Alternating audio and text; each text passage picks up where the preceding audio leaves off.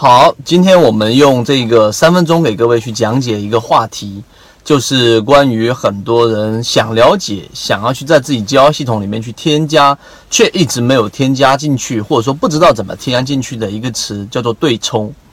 对冲，我们一般都会想到，像例如说世界上最有名的量子对冲基金索罗斯的，然后对冲可能认为是一些高大上，可能说是只有。基金公司，然后基金经理人才会知道的这一种把风险抵消掉的一种操作方式，但实际上呢，在我们 A 股市场里面，作为一般的散户，无论你的资金量是体量是多小，或者说只是一般非常非常一般的散户，你依旧可以把这个方法运用到你的整个交易系统当中。首先，我们先定性。所谓的对冲，它本身就是要把你自己过程当中的一些交易风险，通过不同的配置方式来把这一种风险给对冲掉。这种情况呢，呃，实际上是在市场没有办法去确定。我们所说一个大致的一个方向的，就像现在大盘是处于我们说的上升通道，那没问题。你的对冲里面的所啊需要去把风险给它抵消掉的这种含量或者内容会比较少，也就是说你拿比较小的仓位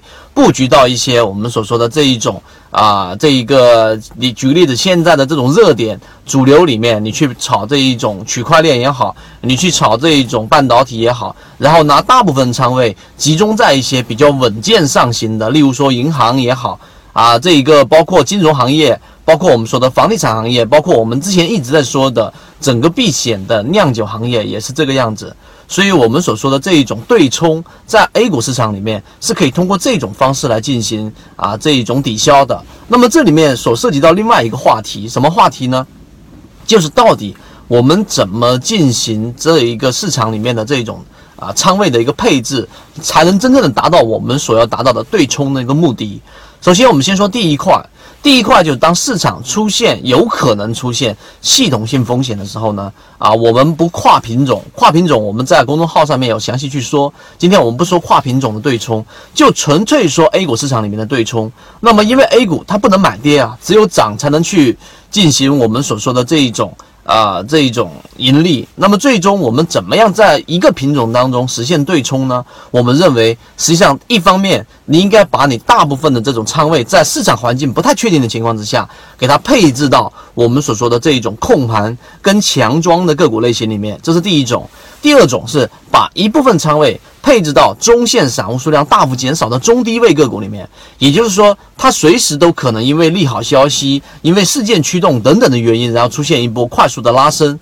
那为什么呢？因为前面有一个散户数量中线散户数量大幅减少，实际上从侧面反映出来的就是这一个上市公司里面的散户啊减少的很多，筹码很密集。也就是说，它只要稍微点一把火，只要稍微有一些量能推动，最终它就会进行一波快速的上涨。所以，当你把一部分仓位放在这些个股里面的时候，当大盘出现大的下跌，或者说出现风险的时候，这种个股实际上下跌的空间已经非常有限，并且呢，筹码非常的我们说的密集，可能会出现。停盘或者其他原因，最终一波上涨就会把你前面一些追涨也好、追热点题材的也好的这一种高位的小部分仓位的风险亏损给它对冲掉。